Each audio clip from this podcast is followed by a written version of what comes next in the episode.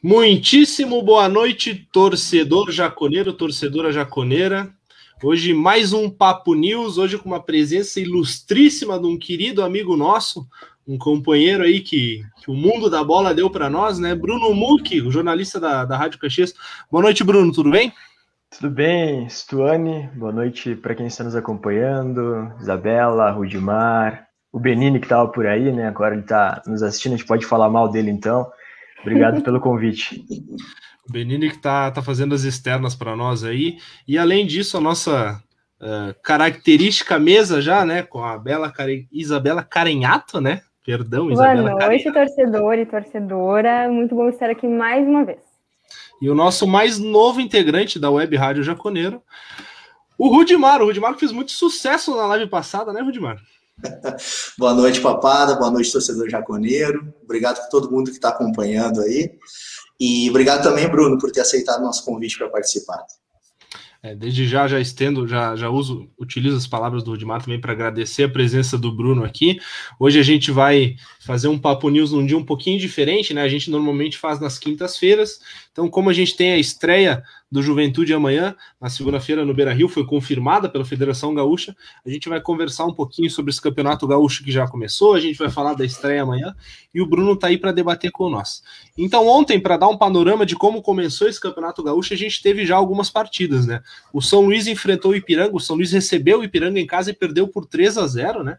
Com grandíssima atuação do Maurício Caprini. Vocês acreditam nisso que o Caprini está jogando bola no Ipiranga? É, pois é. O Novo Hamburgo recebeu o Pelotas, também empatou em 1 a 1. O Brasil de Pelotas recebeu o Aimoré e perdeu por 1 a 0 e o Esportivo venceu na Montanha dos Vinhedos do São José por 1 a 0. Uh, queria destacar, aproveitar pouquinho antes da gente falar do Juventude, né? Acho que, que, é, que é legal a gente, a gente ter uma atenção com esses times do interior, né? Uh, o Ipiranga vem muito forte para esse gauchão, né? O Ipiranga fez uma, uma boa Série C no ano passado, não subiu por detalhe, né? Por detalhe não, né? Por arbitragem, para ser mais sincero. E o Ipiranga vem muito forte, né? O Caprini está fazendo um, um, um, excelente, uma excelente uh, campanha lá no Ipiranga, tá jogando muito bem desde que chegou lá e tá sendo um dos destaques do time, né? O, o Caprini é do Juventude ainda, uh, né, Buki? Não sei se tu tem essa informação. Se não me engano, o Caprini é jogador do Juventude ainda.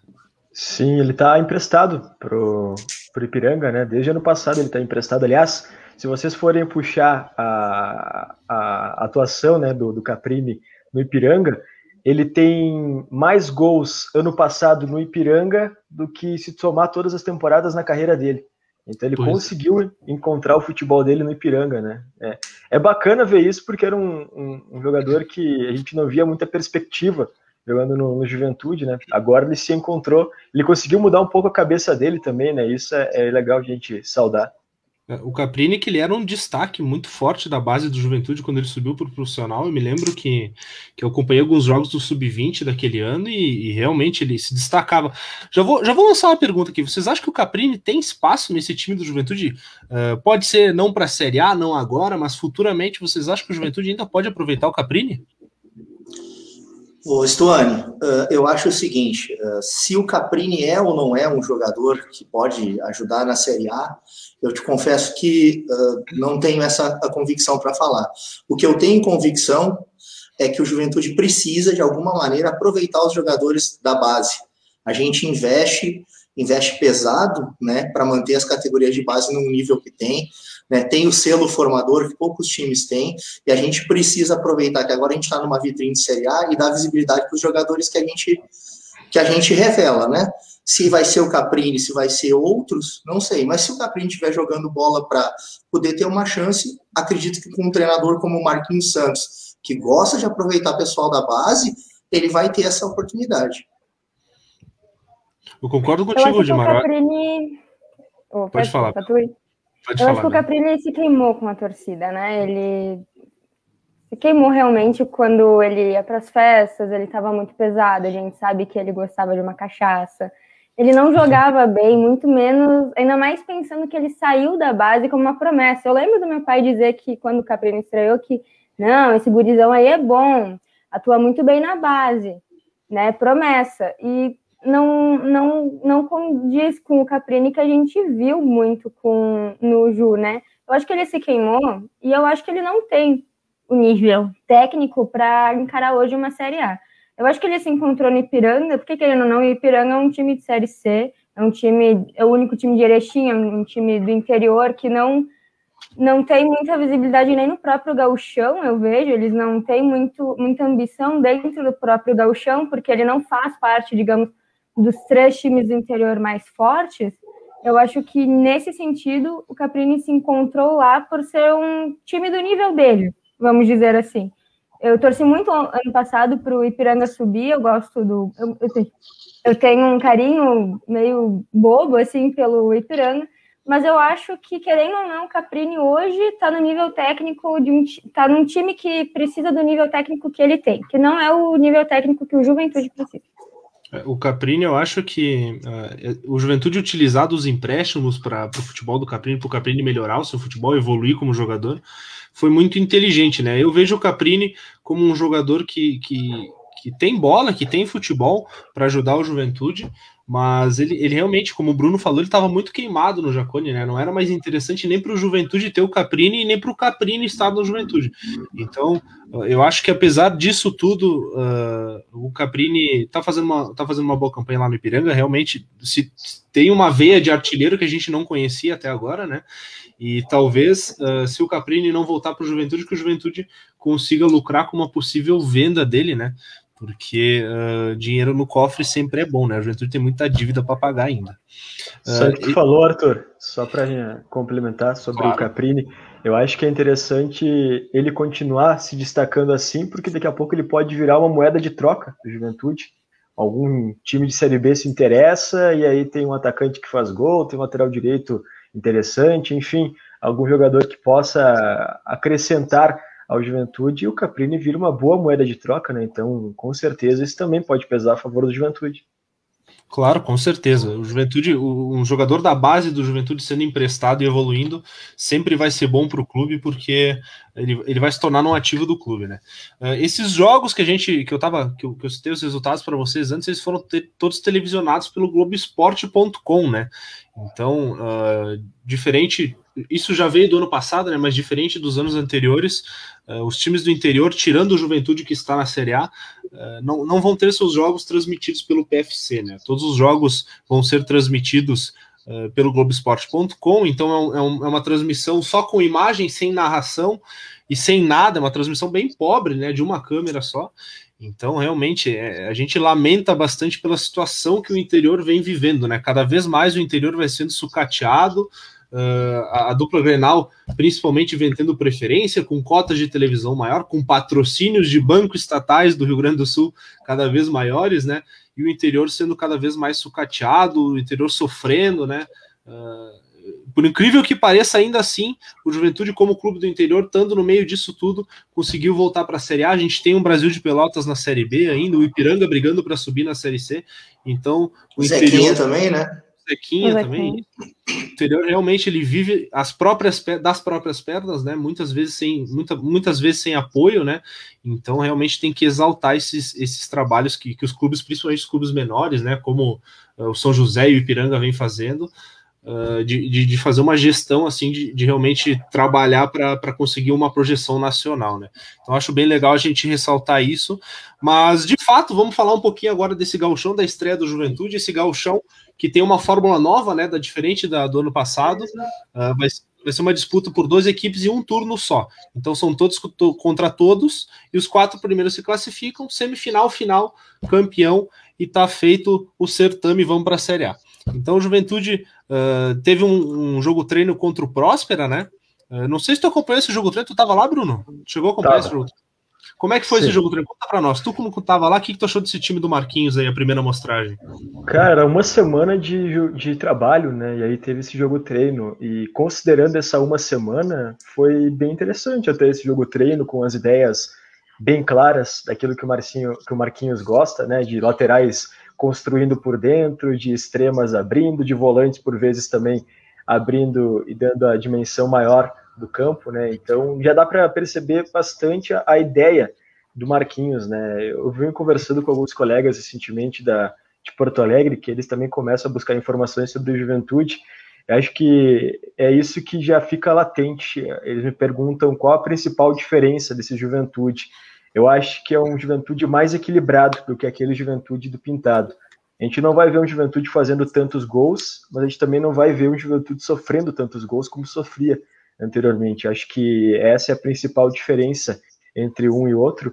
E aquele jogo treino foi com uma semana de pré-temporada, né? Tinham jogadores que estavam chegando ainda, que tinham chego uh, três, quatro dias atrás e já foram fazer esse jogo treino. Então, eu achei bem interessante. Até, claro que o Próspera é uma equipe com um nível técnico inferior ao Juventude, isso pesa também, mas o Próspera está treinando há mais tempo que o Juventude, né? Bem mais tempo que o Juventude tem essa base também mantida de relação ao Campeonato Catarinense de 2020.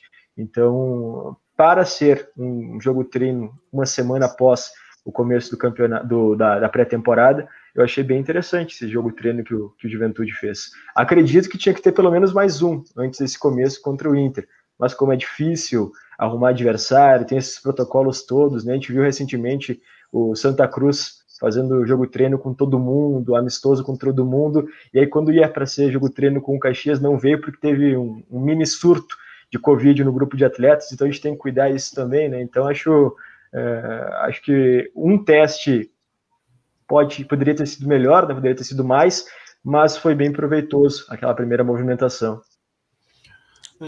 É, interessante que o time do Próspera, como o Bruno trouxe, é um time mais físico que o Juventude, né? Um time que está treinando há mais tempo. Então o Juventude conseguiu, pelas informações que a gente tem, é claro, o Bruno estava lá e foi o que ele falou para nós. Eh, de fato, o Juventude conseguiu impor essa qualidade, seu ritmo de jogo. Isso é muito importante. Pode falar, Rudy. Te atrapalhei, mas vou te deixar falar agora. Não, que é isso. Não, eu queria perguntar para o Bruno, né, já que, que ele teve lá, uh, aquela gurizada que foi, pôde ser aproveitada do sub-23 o que, que a, nós, torcedores do Juventude, por essa pequena amostragem, claro, né? Mas o que, que a gente pode esperar de aproveitamento dessa turma que subiu aí e se eles realmente podem contribuir? Eu gostei bastante do Marcos Vinícius atuando naquele jogo treino lá. Acho que ele foi o melhor jogador do Juventude contra o Próspera. O antigo sorriso, né? O Juventude está chamando ele de Marcos Vinícius, mas é difícil é, a gente esquecer que era sorriso antes, né? Mas o, Mas... próprio Marquinhos, né, na, na, na entrevista é, coletiva, chamou de sorriso hoje, né? É, é o xará do, Marco, do Marquinhos, né? Também é Marcos Vinícius. Uh, mas ele é um jogador que é, é, bem interessante, vale a pena a gente observar. A gente pouco viu, né? Mas. Olha, meu cachorro está participando também. Mas... Importante. Toda a audiência é bem-vinda. antes, tá tudo certo. Eu acho que ele está entregando teu time aí, Bruno. mas tem o, o Nicolas também. Aí ele não, eu não consegui ver ele tanto naquele jogo treino contra o Próspera, mas eu lembro dele atuando nos outros estaduais pelo Novo Hamburgo. E era um jogador bem interessante, esse Nicolas, né? Um jogador agudo pelo lado do campo, principalmente pelo lado esquerdo. O Kelvin, todo mundo fala bem, né? E o Kelvin ele renovou com o Juventude por três temporadas e é um jogador sub-18. Então já estava jogando como titular no sub-23. Então acho que, acho que vale a pena a gente observar, né? O Kelvin, zagueiro também é, é sempre bem falado internamente no, no Juventude, mas dessa geração que acabou sendo promovida do Sub-23, acho que o, o, Marcos Vinícius é um bem, bem latente, assim, que pode ir oportunidades nos próximos jogos, principalmente nesse campeonato gaúcho. Ele jogaria pela do Capixaba ali. É, ele jogaria mais pelo onde joga onde vai jogar o Mateuzinho pelo lado esquerdo. Ele, ele joga, ele é destro, daí joga com o pé uhum. trocado pelo lado esquerdo. É, é como se fosse o capixaba, mas do lado inverso. Perfeito. O Marcos Vinícius que está cotado para entrar no jogo de amanhã, né? A gente já viu a escalação pela, pelo jornal Zero Hora, eles comentaram qual é a possível escalação do Juventude, e o Capixaba, como não vai poder jogar, entrarão o Mateuzinho e o Marcos Vinícius. É um bom, uma boa forma né, de do torcedor ver a atuação dele, porque querendo ou não, nós que só ouvimos o pessoal das mídias, apenas acreditamos na palavra, né? Que o Marcos Vinícius fez um bom jogo, amanhã é o dia de ver a atuação dele mesmo. Eu vou aproveitar que a Bela deu esse gancho, já vou passar a escalação do Juventude, a escalação provável do Juventude para amanhã, né? Juventude que deve ter Marcelo Carné no gol, na lateral direita deve ter o Igor, a dupla de zaga deve ser Kleberson e Emerson, e pela esquerda deve ser o Eltinho, lateral esquerdo. No meio-campo, o Juventude mantém o seu tripé com João Paulo, Bochecha e Renan Bressan mais à frente como articulador, e na frente o Mateuzinho, o Capixaba ou Marcos Vinícius, né? O Capixaba parece que sentiu dores no tornozelo, uh, acredito que não deve enfrentar o Internacional, deve ser uh, poupado desse jogo. Então o Marcos Vinícius, o sorriso, deve iniciar o jogo, e o Grampola como centroavante, o técnico é o Marquinhos Santos. O Inter que vai ter todo o time praticamente sub-20, né? Um time, uh, time de aspirantes do Internacional, não sei se é o time de aspirantes, mas um time uh, de jogadores jovens e que deve ter o Guerreiro. Eu não sei se o Guerreiro começa o jogo amanhã, mas ainda assim é o time ter atenção, o time do Internacional. Não é porque o time é sub-20 que não tem qualidade, né? A gente tem aí o, o Peglo, o Caio Vidal, uh, jogadores da base que subiram e fizeram um excelente campeonato brasileiro. Então o Juventude tem que ter bastante atenção e o Juventude joga no Beira Rio, né? Sempre é muito difícil jogar lá no Beira Rio. Desse time sub-20 do Inter, eu destaco o goleiro Daniel, que já tem alguma experiência, né? Já rodou por alguns times aí de Série A e Série B. Tem o Johnny também, que, que jogou o Campeonato Brasileiro pelo Internacional. Tem o Guilherme Pato, que estava jogando na Ponte Preta. E o técnico vai ser o Fábio Matias. O Guerreiro está cotado para começar o jogo no banco amanhã. O que, que vocês esperam do Juventude amanhã? Eu espero o Juventude, sinceramente, eu espero um, no mínimo um bom resultado, lá no mínimo um empate. O Juventude tem que, tem que começar a impor seu jogo. Eu sei que, que esse time do Internacional está treinando já há algum tempo, né? Eh, se preparando para esse início de galchão. Já se esperava que, que, que, essa temporada se alastraria um pouquinho mais e, e, e essa estreia eh, do Internacional fosse com o time sub-20. Mas eu espero, eh, de fato, um resultado bom lá no Beira Rio, Juventude conseguindo impor seu jogo, a gente conseguindo enxergar algumas ideias do Marquinhos já, né? Algumas diferenças para o time do Pintado, mas eu espero um bom resultado. O que, que vocês esperam do Juventude amanhã contra o Internacional às 8 horas? Ninguém espera nada? Não, Legal. vamos lá então. Eu, eu, eu vou. Eu, eu espero realmente que o Juventude faça uma boa apresentação antes de mais nada, tá? Na medida do possível, claro, porque são aí 18, vão menos de 20 dias de pré-temporada, e a gente sabe que o pessoal já, já não chega treinando, tem toda aquela parte médica, toda a parte física, e o próprio treinador, que apesar de não ser 100% uma novidade, para esse grupo ele está pegando novo e, e continuando um trabalho que era do Pintado, dando a cara dele, né? Mas eu espero já que o Juventude possa sim apresentar algumas coisas. Uh, não, não, não tenho o que dizer sobre o, o Inter em relação ao que eles vão vir, que realmente não acompanhei. O que eu sabia é que eles tinham desmobilizado no ano passado o Sub-23, tanto que nem participaram do Brasileiro de Aspirantes. Mas já fizeram, inclusive, jogo treino, se eu não me engano, com o Novo Hamburgo, eu sei que foi um deles que eles ganharam de 3 a 2 com grande parte dos jogadores desse time. Ah, então, assim, não é, não, não é como é que é? Não é bobo, né? A gente sabe que no futebol essa frase já está manjada, que não tem bobo, mas principalmente se estão com a camisa do time grande da capital, bobo não são. Mas eu acredito realmente que a gente, para esse jogo e para os próximos 10, a gente tem condições sim de fazer uma boa apresentação, uma boa campanha que há muito tempo a gente não faz. Com certeza, até o, como, como eu estava dizendo, né, o Juventude Claro que tem toda essa questão da preparação, o Juventude tem uma pré-temporada muito curta, né? Mas uh, uma boa atuação amanhã, tendo em, tendo em vista que o Juventude vai manter a base que subiu da, da Série B para a Série A, né? A grande maioria dos jogadores seria uh, realmente bastante importante, até porque esse time do Internacional vai tirar muitos pontos em casa, né? Vai, vai tirar muitos pontos dos outros times, então, como é um turno só, não dá para vacilar, né? Então a gente espera realmente o Juventude alcançando um protagonismo. Bela, tu acha que o Juventude pode ser um protagonista desse gauchão de 2021 ou tu acha que vai ser um gauchão meio xoxo que nem foi dos últimos anos? Não sei se a Bela tá me ouvindo. Eu acho que não. Oi, o Bruno. Eu posso aproveitar e fazer uma pergunta aqui que eu acho que o Juventude não, não pode, ele deve, né, ser um dos protagonistas. O a minha internet. Pode falando, Bela, a gente está ouvindo. Alô? Coisas do programa ao vivo, né, pessoal? A gente tem que ter essa. Acontece, acontece. Hoje, é isso ainda aí. Mais pela, ainda mais pela internet, né? Essas eu ia aproveitar a falha da Bela, Arthur, que eu ia perguntar para o Bruno uh, o que, que ele está né, tá esperando também dessa questão uh, desse juventude para o gauchão e principalmente para o ano todo de 2021, né? Pessoal da imprensa, uh, imagino que do jeito deles, claro, né? Ficaram tão felizes quanto a gente pelo acesso, mas o que, que ele estaria esperando? Pois é, eu até para a gente comentar, eu acho que vai jogar o Capixaba, viu? Porque o Marquinhos, e conhecendo o Marquinhos desde 2019, ele sempre quer deixar aquela dúvida atrás da, da orelha, né? Aquela pulguinha atrás da orelha. Eu perguntei para ele eh, se ele realmente a única mudança seria o Capixaba, e ele disse, né, não, não sei, vamos avaliar o que o departamento médico diz, mas eu acredito que deve jogar o Capixaba, mas se não, realmente é o Marcos Vinícius que vai jogar. E até sobre o Inter, rapidinho, um pitaco, esse time do Inter, o, o goleiro, é, falam muito bem desse Daniel, né, internamente no Inter, então acho que vale ficar de olho desse, nesse jogador. O John é um jogador de categoria de base da seleção dos Estados Unidos, então também falam muito bem desse atleta. E eu, particularmente, acho interessante o Guilherme Pato. Eu já achei ele um bom jogador na disputa da Série B, quando ele estava na, na Ponte Preta. Então, a gente tem que cuidar daqueles dois pontos, né?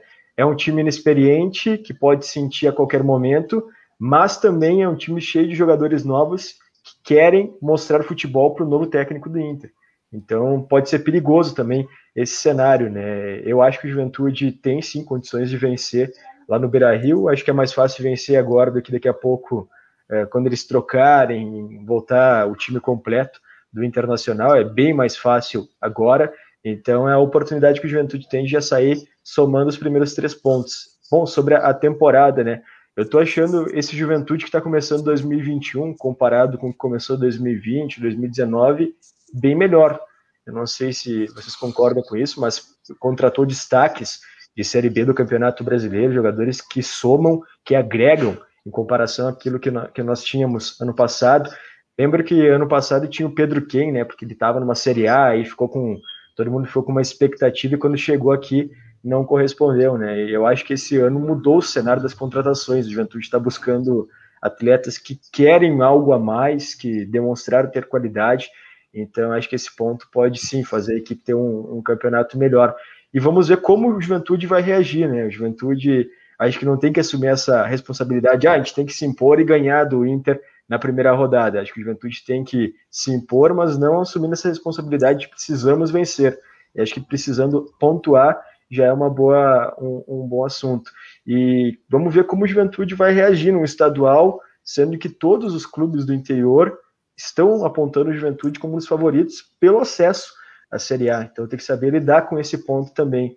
É, é, algo que o Juventude vai ter que cuidar, os atletas não podem deixar subir para a cabeça, porque esse sentimento de a qualquer momento nós vamos ganhar, isso pode atrapalhar. Já vimos vários times no futebol que se atrapalham com essa responsabilidade de qualquer momento vamos conseguir uma vitória, né? Então, acredito até pelo, pela mentalidade do, do, Marquinhos que isso não vai entrar no, no vestiário do, do, Juventude. O Juventude vai sim fazer um, um um esforço para contratar peças para a disputa da Série A, né? Mas para esse começo, e eu acho que esses jogadores que estão chegando agora serão boas alterna alternativas para a disputa da Série A, eu acho que sim, está sendo formado um elenco interessante para a disputa do, do Brasileirão. Claro que uma ou outra peça causam dúvidas, né? Mas é, é, aquilo que a gente sempre comenta, né? Na rádio, enfim, os colegas da imprensa, a gente tem que esperar os caras jogarem para poder fazer um, julgamento, né? Então, já vimos muito jogador que, que pô, veio, o Jair, por exemplo, veio do Veranópolis, e aí acabou se tornando um destaque, hoje é um dos jogadores importantes do Atlético Mineiro. Então, acho que é, a calma nesse momento é, é importante, não dá para a gente julgar, né? Beleza. Vou retomar o que eu estava falando antes de eu cair. Uh, acho que o Juventude tem que ser um, um, dos protagonistas, aproveitar essa fase de Grêmio e Inter com seus times de transição, as suas bases, a gente tá com o nosso time titular, ou pelo menos uma parte dele. Uh, temos que sair em vantagem. Concordo que talvez o, não, a vitória não seja certa amanhã. Obviamente, como torcedora, eu quero muito a vitória amanhã, mas colocando a lógica, né? É um time novo, é um time que treina junto há muito tempo, é um time que tem mais condicionamento físico, eu vejo em certos casos, a gente tem uma, um, uma linha de defesa lenta, né? O Igor, que tem um pouco mais de velocidade, ele constrói mais ataques do que defende mesmo, é o estilo de jogo dele. A gente tem o Emerson, que já, é, já é mais velho, o Kleberson, que eu não, não vi jogar, mas pelo que eu sei, não é um zagueiro de muita velocidade, A gente tem o Eltinho, que também não é uma pessoa mais de tanta velocidade, ele já também tem seus 33 anos. Então, acho que a gente tem que ficar muito ligado nisso, porque os guris do Inter vão ser muito jovens, com certeza com muita vontade de correr, para, como o Bruno disse, mostrar serviço para esse novo técnico que chegou. Então, acho que o Juventude, além de ir com vontade de ganhar, tem que ser esperto. Porque em uma bobeada, eu acho que um contra-ataque muito rápido deles a gente não para. É uma Você... visão que eu tenho do jogo. E é sempre muito difícil jogar com o Internacional no Beira Rio, né? Eu vou aproveitar, vou dar uma passadinha nos recados aqui do, do YouTube, tá? Uh, tem a Ana Gouveia uh, participando da live aqui, o Felipe Vieiro tá dizendo muito bom, o Caprini está jogando bola. Assim a gente pode vender logo e não correr o risco dele voltar para cá. A torcida de Juventude não gosta muito do Caprini, né? O Luciano Prato está mandando recado pro Bruno Muque aqui. Ele tá dizendo: Bruno Muque é a cara do Chaves. Ouço ele todo dia na Rádio Caxias, mas nunca tinha visto ele. Quer te defender, Bruno?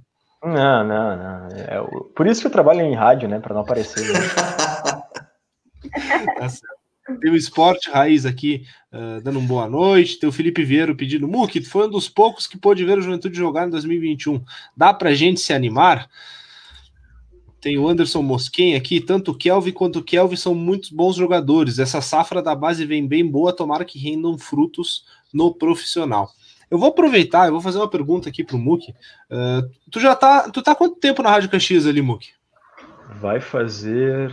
Vão fazer cinco anos. Nesses cinco anos aí, tu, na, tu, tu, tu participou de alguns acessos do Juventude? Dá para te chamar de pé quente já? Ah, eu participei no meu primeiro ano da queda, e aí depois da, do acesso para B, e depois para A. Acho que um pouco de pé quente, sim, né? Querendo ou não, tá na história. 2x1 um tá bom, né? 2x1 um é 3 é, pontos, né? Favorável, né? Retrospecto. Claro, com certeza. Uh, Deixa eu só comentar um, um fato, Stone. Vocês sabem como o time do Marquinhos joga, né? A única preocupação que, que me deixou foi a construção desde os zagueiros, porque o Emerson não é um jogador que tem bom passe, né? E a saída de três do Marquinhos, com o João Paulo voltando, os zagueiros abrindo, o Kleberson e o Emerson. O Kleberson até tenta encontrar esse espaço, pelo menos tentou naquele jogo treino contra o Próspera, e nas oportunidades que a gente pôde ver os treinamentos, né? É, mas o, o Emerson, eu, ele comentou, eu conversei com ele na Rádio Caxias, fiz uma entrevista com ele, ele chegou a comentar que está tentando melhorar esse ponto, né? Ele é um zagueiro mais rebatedor do que construtor, né? Então acho que aí nesse ponto a Juventude pode ter um pouco de dificuldade. Será que não vem mais zagueiro aí, Bruno? Sai eu zagueiro que, pela esquerda? É, eu acho que pro gauchão não. Acho. Uh, o Juventude, uh, nesse esquema que o Marquinhos gosta, gosta de jogar e, e até uh, o Juventude, em alguns momentos na Série B, acabou sofrendo com, com essa saída de três que o Pintado também fazia, né? tem que ter zagueiros com bom passe, né? Porque muitas vezes eles têm que achar uma bola enfiada no meio, que, que é muito difícil, né? Achar uma bola no bochecha, no Bressan, porque não dá para sair jogando. E realmente é, é, uma questão de se preocupar, ainda mais que esse time do Inter, o time do Inter amanhã é muito jovem, um time muito rápido, né? Então o Juventude tem que ter um pouquinho de atenção. A arbitragem de amanhã, que é sempre importante a gente ressaltar, principalmente contra a dupla Grenal, né? Vai ser do Douglas Schrenber da Silva, acho que é isso, né? Auxiliado por Jorge Eduardo Bernardi e Michel Stanislau. São, a gente deu uma olhadinha no retrospecto aqui, são, são árbitros uh, que em sua maioria dos jogos apitam jogos de Série A. O, o, o, árbitro principal aqui, o Douglas, é um árbitro bem jovem ainda, tem somente 33 anos. Então a gente torce que, que, que, que a arbitragem não interfira no jogo de amanhã. Mas e aí, pessoal? Vocês têm alguma pergunta para fazer para o Bruno aí? Aproveitar que o Bruno está aí, tirar alguma curiosidade, alguma coisa de bastidor aí que o Bruno possa contar para nós aí? Quem sabe uma contratação bombástica para ele soltar na live aí? Rafael pois é. Moura, é. Marcos Germancano, alguma coisa assim? pois é, eu falei sobre zagueiro com, com o Bruno, né? Mas eu vou alongar assim. Bruno, pelo que tu acha, pelo que tu vê e até pelo que tu conversa aí nos bastidores com o pessoal, esse grupo do Juventude ele está fechado para o gauchão, uh, inclusive com a volta do Dalberto aí, que eu vi que talvez esteja voltando, ou tem gente ainda que pode estar tá saindo e entrando pela expectativa até da turma da direção aí? Meu cachorro está revoltado por aqui. Não, eu acho que está aberto, está aberto, bem aberto o mercado para o Juventude, porque tem peças que não tem reposição. Por exemplo, o João Paulo ele não tem uma reposição ainda nesse elenco do, do Juventude. Eu acho que, que sim, e pelo que a gente busca de informações, o Juventude ele vai buscar peças, mas se contratar agora, enfim, terceira, quarta rodada do Campeonato Gaúcho, serão jogadores que vêm a nível de disputar titularidade ou ser titular na disputa da Série A. Então, essas contratações de destaques, de jogadores que chegam para reforçar o elenco, contratações de nível de grupo, nesse momento elas devem ter encerrado no Alisson, ali, que é o lateral esquerdo que chegou recentemente. Agora, se vier um, outra, um jogador uh, de mais investimento, podemos dizer assim, vai vir para reforçar. E aí tinha até a possibilidade do William Correia, ele acabou uh, não acertando com Juventude, enfim, eu acho que sim, é, é possível, mas para esse começo, eu acho que o Juventude vai assim, até para o primeiro jogo da Copa do Brasil. E, e, dependendo de qual for o adversário, né, acho que o Juventude não, não pode pegar o Mirassol, porque o Mirassol é uma boa equipe, é um time que tem investimento. Sendo qualquer outro adversário, que o Juventude tem sim uma chance de passar. Não, com certeza. O, o, aproveitar que tu tá aqui, Bruno, te perguntar. O, o, Juventude tinha um planejamento no início desse ano, né, de começar com, com um time de aspirantes, o Galchão, utilizar mais meninos da base uh, e, e, manter essa questão do, do time que subiu para a Série B, alguns jogadores ali, e até emprestar outros para aliviar a folha, né? Realmente o investimento maior seria na Série A. Mas com a chegada do Marquinhos, parece que esse panorama mudou um pouco, né?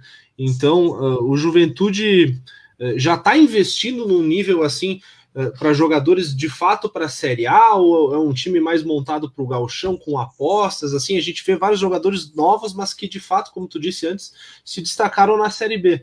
Mas a gente pode dizer que, que são contratações de Série A, assim, para o Juventude nesse ano?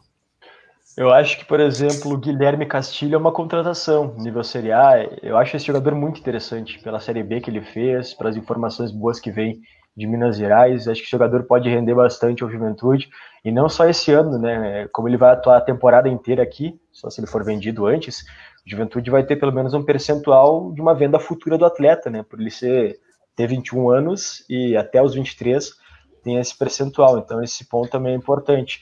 Eu acho que esses jogadores que chegaram por enquanto uh, vão servir para dar uma base nesse campeonato gaúcho e também na Copa do Brasil nessas fases iniciais, né? Eu até eh, fiz essa figura recentemente na rádio. Eu não sei se aquele time que finalizou a, Série B, jogando com o Luiz Carlos, com o Cajá, uh, com uma sequência de jogos, o próprio João Paulo, enfim, com jogadores de qualidade. Eu não sei se eles conseguiriam ter passado da primeira fase contra o Coruripe. Eles vão me dizer, bah, mas o Coruripe é inferior. Mas é que era algo, foi realmente na base da, da combatividade lá contra o Coruripe porque o gramado era muito alto, era 13 e meia da tarde o jogo, um calor de 36, 37 graus, eu estava lá, era muito quente, muito quente mesmo, e aquele elenco, ele conseguiu, pela combatividade mesmo, conseguiu a classificação, segurar o 0 a 0 Eu não sei se o time mais técnico talvez não tinha perdido a, aquela partida, ou quem sabe é um resultado até paralelo, né? Eu faço essa, essa figura.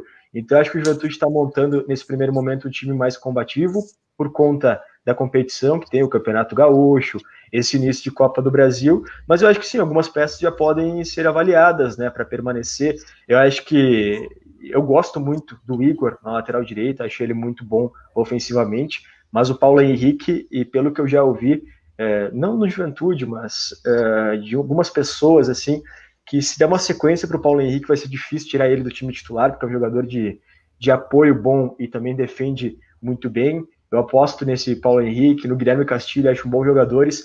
Os demais a gente tem que ver jogando, né? O Iago fez uma boa Série B, fez um bom 2020 com a camisa do, do CSA. O Kleberson tem experiência em Série A, né? Jogou Série A recentemente, então é um jogador que pode sim aguentar a competição. Eu acho que estão vindo os destaques que podem aguentar uma Série A.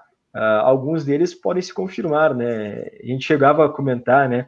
Uh, antes, na Série C até, Pô, mas o Dalberto não aguenta uma Série B, e o Dalberto tá aí, mostrando que aguenta, inclusive, uma Série A, e tendo proposta de outros clubes de Série A para disputar 2021, né?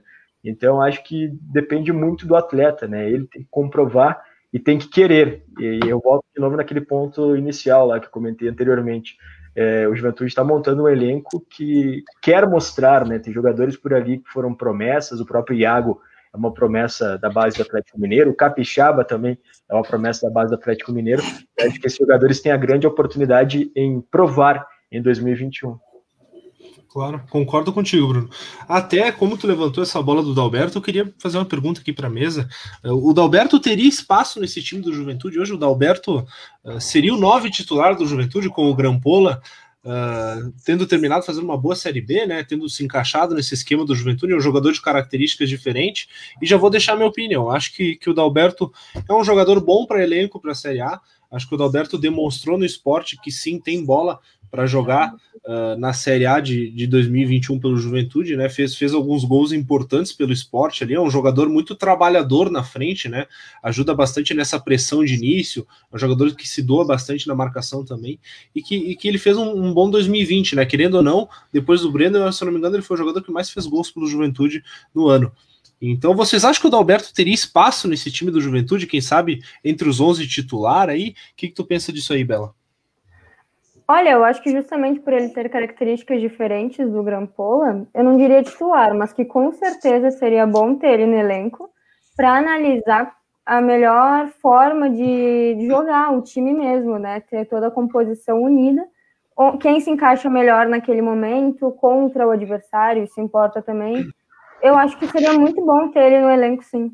Não sei como se titular, mas ele ter, por exemplo, olhando pela Série B, ele fez mais gols do que o Grampola né? Acho que ele jogou mais jogos também, eu não tenho certeza, mas fica a dúvida, né? Eu sei que muita gente da torcida não, não gosta do, do Dalberto, mas com certeza ele fez a parte dele e ele tem, o, ele tem uma, uma né, culpa, um merecimento também de voltar para o Ju, disputar a Série A com o Juventude, né? Ele subiu com a gente da C, ele subiu e fez parte do acesso da B para A, eu acho que seria muito bom ter ele de volta o Dalberto que ainda não se sabe se fica, né? Só, só deixar esse parênteses uhum. ainda, porque ele tem propostas de time da Série A.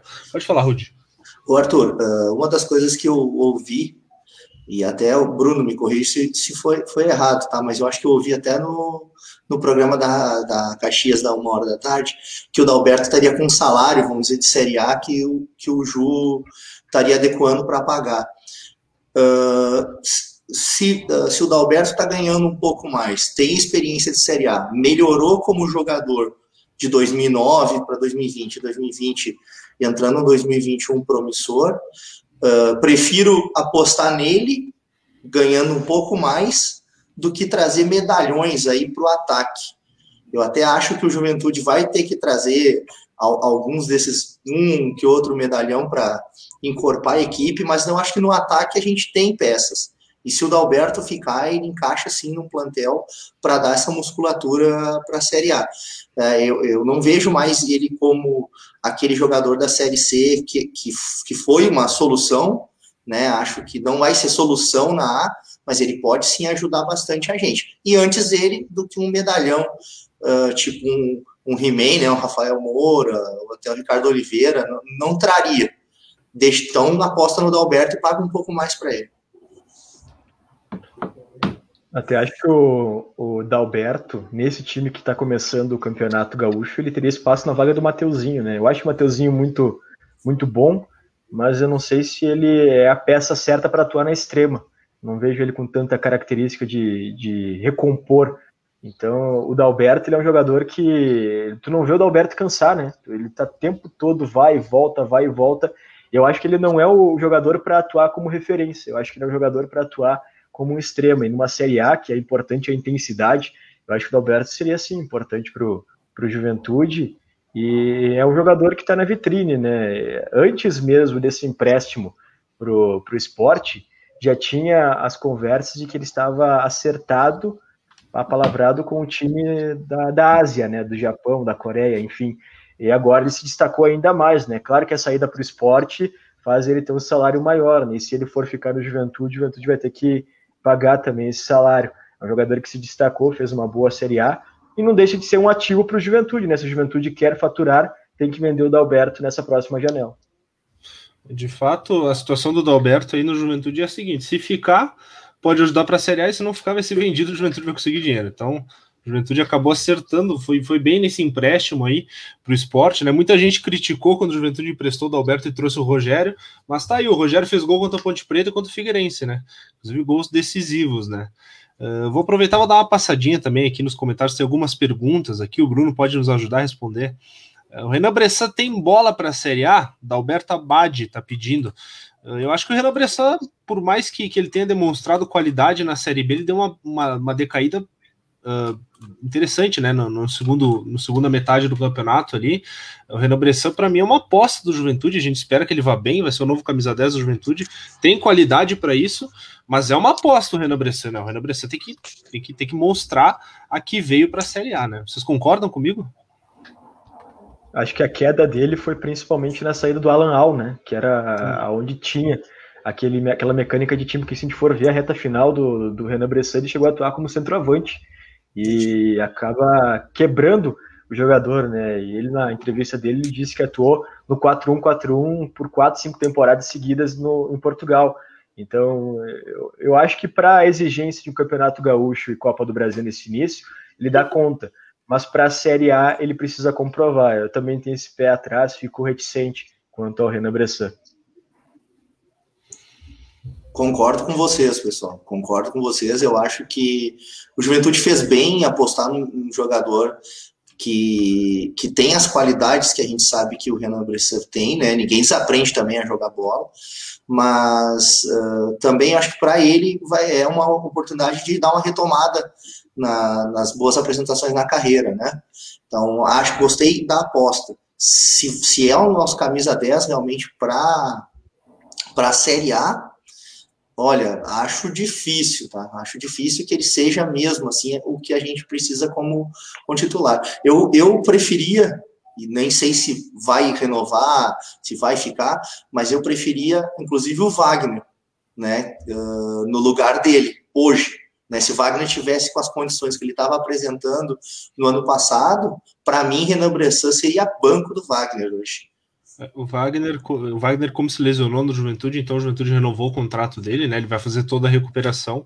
E se eu não me engano, o contrato dele vai até o final do ano. Então o Wagner, uh, no decorrer do ano, deve voltar ao time do Juventude brigar por essa posição com o Renan Bressana. É, o que preocupa do Wagner é que, assim como o Renato Cajá, ele tem uma idade mais avançada. Por mais que o futebol do cara seja excepcional e de gosto de assistir, não sei se ele aguenta as 38, não tenho certeza, na verdade, que ele não aguenta as 38 rodadas da Série A. Uh, sobre o René Bressan, eu acho que o Juventude, nesses últimos anos, mostrou que fez apostas que deram muito certo, né? O Igor, o Capixaba, agora com essa contratação que eu achei ótima, ter comprado o Capixaba. O Marcelo Carné, então, que a gente nem fala, né? O que, que foi essa aposta? O cara era Uber e hoje veio para o nosso time na Série C e a torcida já tinha um pé atrás e hoje ele é o São Carné, né? A torcida toda ama ele, não vi nunca uma pessoa dizer que não quer mais o Carné no clube. Eu acho que a gente tem que confiar o Breno, o Breno, quem diria, não é mesmo? O Breno que era uh, banco, Joinville. Né? Ele veio do Joinville, ele era banco do na Série C durante o nosso acesso, o Breno era banco, né? E eu e a gente sabe que hoje o Breno é o autor do gol da, da taça da Libertadores pelo Palmeiras. Então, eu acho que o Juventude, nesses últimos anos, demonstrou que sabe fazer aposta, que aposta muito bem. E espero que o Renan Bressan comprove isso pra gente. Concordo que ele teve uma decadência, é muito complicado tu olhar e tu comemorar o, um, um atacante de um time rebaixado vindo pro teu time, mas individualmente, eu acho que ele tem muitas características que vão agregar no clube, que vão agregar no grupo. E a gente está precisando de um camisa 10, né? Renato que saiu, o Mateuzinho eu acho que é uma opção, mas não é. Acho que ele pode ser realocado. Ele corre bastante, eu acho que é importante utilizar dessa característica dele. E o Wagner hoje ainda está no departamento médico. Eu acho que o Renan Bressan é uma boa aposta do clube. É isso aí. O Matheus Valbinotti está fazendo uma pergunta aqui: se, uh, se, existe a possibilidade de aumentar o valor do patrocínio do Banrisul. O Juventude teve uma reunião com o Banrisul em que, que o valor foi considerado baixo pela reunião, né? Então Uh, a direção do Juventude recusou esse, essa primeira proposta e vai ter uma nova reunião agora no início da próxima semana. Né? Parece que o Banrisul vai aumentar a proposta, eles, eles entenderam uh, que de fato o Juventude, por estar na Série A, deve ter um valor a mais do que foi oferecido nesse primeiro momento. Então a gente espera aí que tenha uh, um bom retorno para o clube. Isso aí uma... tem muito a ver com os torcedores, viu? Foram os torcedores que conseguiram isso, porque a pressão negativa feita em cima do Banrisul fez com que eles percebessem que a proposta foi, foi muito abaixo. O Juventude não gostou. E não foi nenhuma reunião, Stone, foi. Eles proporam. A reunião que ia acontecer não aconteceu. O Banrisul uhum. teve outros compromissos. Aí eles disseram: não, a gente vai oferecer um milhão e meio. Só que um milhão e meio é dez vezes a menos do que a dupla Grenal ganha. A Juventude já não gostou, os torcedores souberam disso, também não gostaram. E prontamente o Banrisul já propôs uma reunião antes, estava prevista para quarta, mas deve acontecer entre amanhã e terça. Então já, já, já causou um frisson dentro do próprio Banrisul. Ótimo, é importante sempre a torcida do Juventude estar atento, né, a uhum. essas, essas informações, esses negócios aí, e, e, sempre contribuir com o clube. Tá aí a questão do Wesley também, né, que não veio por pressão da torcida, então é, é muito importante a torcida do Juventude estar sempre ativa no clube, né. Uh, o E é mais importante ainda o fato da diretoria dar voz à torcida, porque sejamos sinceros, se eles quisessem ter fechado com o Wesley, eles poderiam fechar.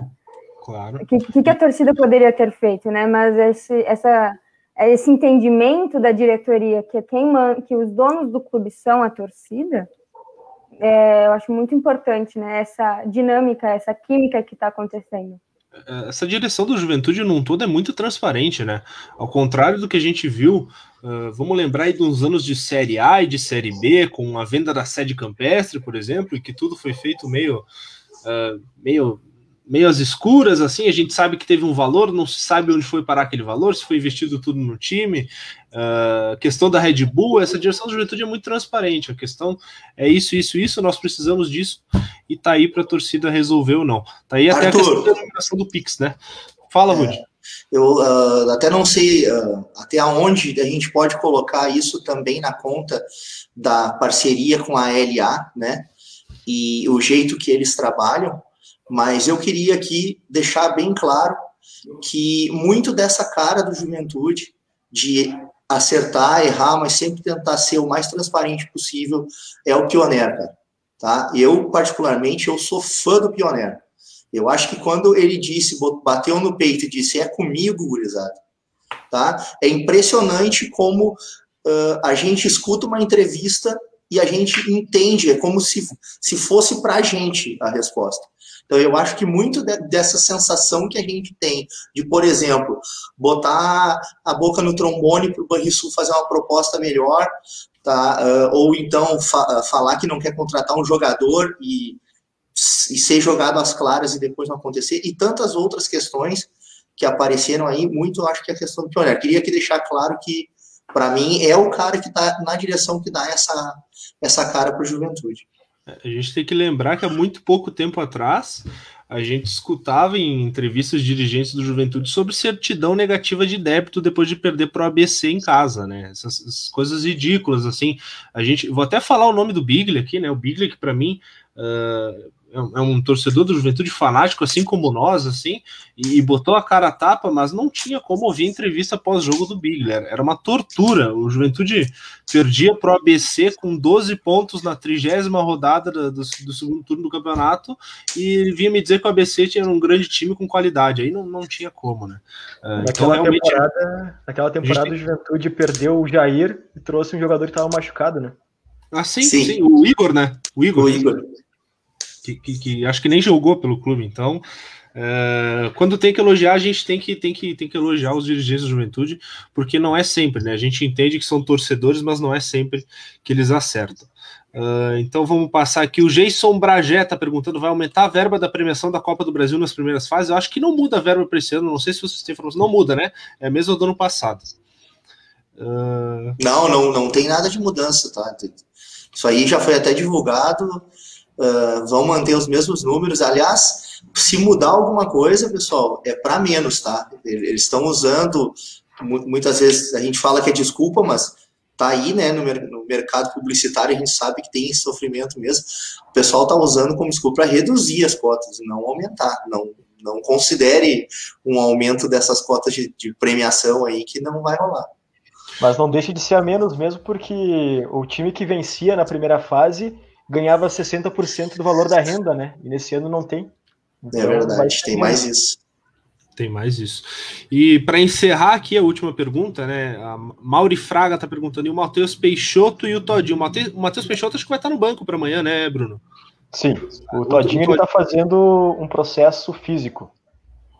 Legal. Não, o Todinho então não viaja, não viajou com a, com a delegação, que acredito que viajou hoje. Então o Todinho não vai para o jogo e o Matheus Peixoto deve estar à disposição do Marquinhos para amanhã. Então já vou deixar o um agradecimento para o Bruno aqui, agradecer a presença dele. Foi, está sempre convidado, sempre que quiser participar aqui com nós. É sempre importante a gente ter um, um representante da imprensa de Caxias aqui. Uh, vou deixar o convite para todos os torcedores do Juventude também. Amanhã a gente vai estar tá fazendo a transmissão do jogo. Sei que o Bruno não vai poder nos escutar, né? Mas amanhã a gente vai estar tá fazendo a transmissão do jogo pela Web Rádio Jaconeira. Eu vou estar tá na narração. A Bela vai estar nos comentários.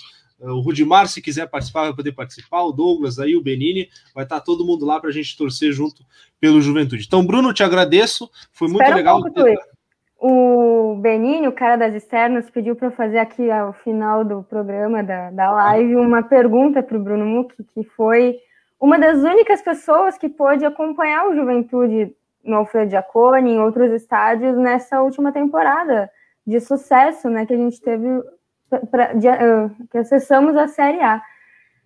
Como foi? Qual era a sensação de estar tá vendo tudo aquilo e saber que tu era um dos poucos privilegiados que podia estar acompanhando o time tão de perto. Eu quero só complementar a pergunta, se me permite, Bela. Uh, como é que era a experiência também de participar desse, desse protocolo que foi tanto falado, né? E, e, e conseguir para a gente que escuta era a mesma qualidade, né? Dentro, claro, das limitações que o trabalho tinha, mas a qualidade era a mesma para a gente. E para vocês, como é que era essa, esse calvário?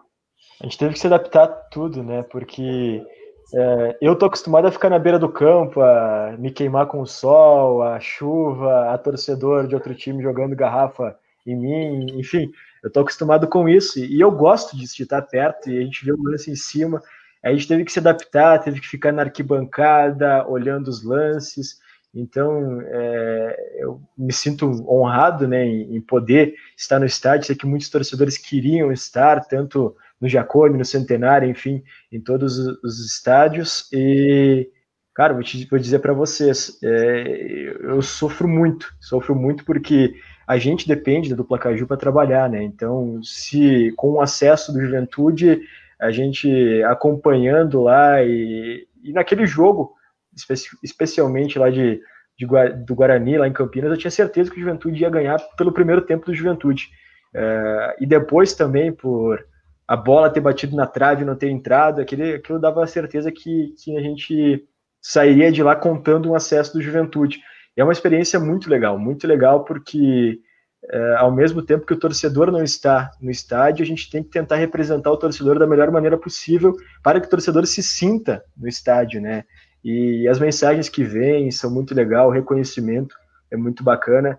Então, eu sou um privilegiado em poder trabalhar com aquilo que eu sempre quis, né? Então, é, é muito legal, muito legal mesmo. E, e foi uma experiência bem legal nessa disputa de Série B, né? Acompanhar o Juventude e naquele jogo, por exemplo, contra o Figueirense, que teve aquele gol é, todo atrapalhado do Figueirense, que a bola saiu, o cara foi quase no alambrado fazer o cruzamento. Mas se não tivesse acontecido aquele gol, eu não sei se o Juventude teria vencido aquela partida, acho que até ficaria um 0 a 0 E naquele jogo lá já deu para perceber que o Juventude ia subir. Foi um jogo que marcou muito e que o Juventude ia subir. E é realmente é, é prazeroso poder é, representar os torcedores estando no local onde eles queriam estar. Hum, legal. Vocês têm mais alguma Muito pergunta, Para mim liberar o Bruno aí, que já são nove horas do domingo, o homem está morrendo de fome. Tá, da minha parte não. Eu tenho mais uma. Eu caí Vai, duas vezes na internet, eu tenho esse direito. uh, era muito estranho os estádios vazios, sem aquela cantoria da torcida, sem o calor da torcida. Me eu tinha a impressão, às vezes, até que era um, era um, um ciclo vicioso de amistosos, onde a gente não, onde não tinha torcida nenhuma, mas jogos oficiais. Parecia um estádio fantasma, às vezes. era muito estranho porque, por exemplo, conversando com os dirigentes do Juventude lá em Campinas, eles diziam que ouviam a narração do Gilberto, que estava comigo lá, do outro lado, no banco de reservas, eles ouviam também. Então é muito estranho, porque o que a gente está falando aqui, daqui a pouco o jogador pode estar ouvindo, e com o, os torcedores é, não fica assim, né? Porque os torcedores estão sempre cantando, sempre apoiando os clubes, e, e o torcedor faz com que os jogadores tenham a motivação. Então, o futebol é para o torcedor, né? O futebol é para o apaixonado e, e, é muito estranho não ter o público, não ter a torcida apoiando, é, xingando o juiz, é, mas aí é bem representado pelos dirigentes, né? A gente vê os dirigentes nesse papel também. Então é, é, bem complicado é, esse momento. Tem que entender o que a pandemia representa, né? Claro que eu queria que tivesse torcedor, né? Mas a gente tem que entender que nesse momento não dá. A gente está vivendo o pior momento, aliás. Então, mas é, é uma falta que faz o torcedor, porque futebol é para o torcedor, né? Legal. Então, uh, Bruno, te agradecendo mais uma vez pela tua presença aqui hoje, te desejar um bom jogo, uma boa viagem amanhã.